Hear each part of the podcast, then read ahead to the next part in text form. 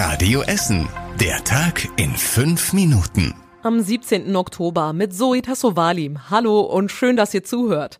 In den nächsten Jahren werden viele Schulen bei uns in Essen komplett neu gebaut. Andere werden saniert oder bekommen neue Toiletten.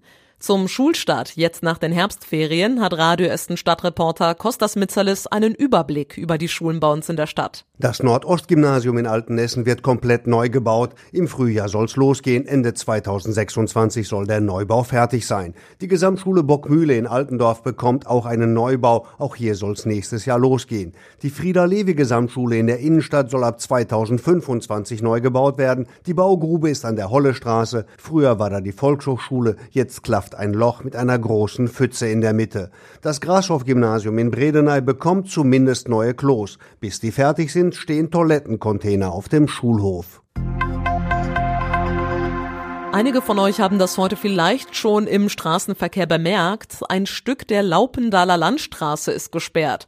Fünf Monate lang bleibt die Strecke zwischen der Charlottenburgstraße und der Straße in der Borbeck komplett dicht. Der Ruhrverband verlegt zwischen Kettwig und Heiligenhaus ein Abwasserrohr. Das hat einen Durchmesser von 70 Zentimetern und ist etwa fünf Kilometer lang. In Zukunft soll dadurch dann Abwasser aus Teilen der Städte Velbert und Heiligenhaus zur Kläranlage nach Kettwig fließen. Zusätzlich wird auch noch ein Fahrstreifen erneuert. Deswegen ist die Laupendaler Landstraße voraussichtlich erst im März nächsten Jahres wieder frei. Die Gruger-Therme in Rüttenscheid bleibt länger geschlossen als gedacht. Im August hatte es dort gebrannt. Dabei sind unter anderem zwei Saunaräume beschädigt worden, aber auch große Teile der Lüftung und die komplette Brandmeldeanlage im Saunabereich sind kaputt. Voraussichtlich Anfang November kommen die neuen Bauteile. Ob dann auch die Therme wieder komplett öffnen kann, bleibt offen. Warum es dort gebrannt hatte, ist aktuell immer noch unklar. Seit einer halben Stunde gibt es hier bei uns in der Innenstadt eine Kulturveranstaltung. Die nennt sich Back to Life. Damit soll auf die Essener Kulturszene aufmerksam gemacht werden. Durch Corona waren ja viele Kulturstätten wie Kinos oder Theater komplett zu. Mit der Kampagne soll das Thema Live-Kultur wieder mehr bei den Menschen ankommen. Da geht's um Musiker, Tänzer, Bühnenkünstler, Kinos oder DJs. Bis Ende November gibt es hier bei uns in Essen immer wieder Live-Musik, Ausstellungen oder Lesungen.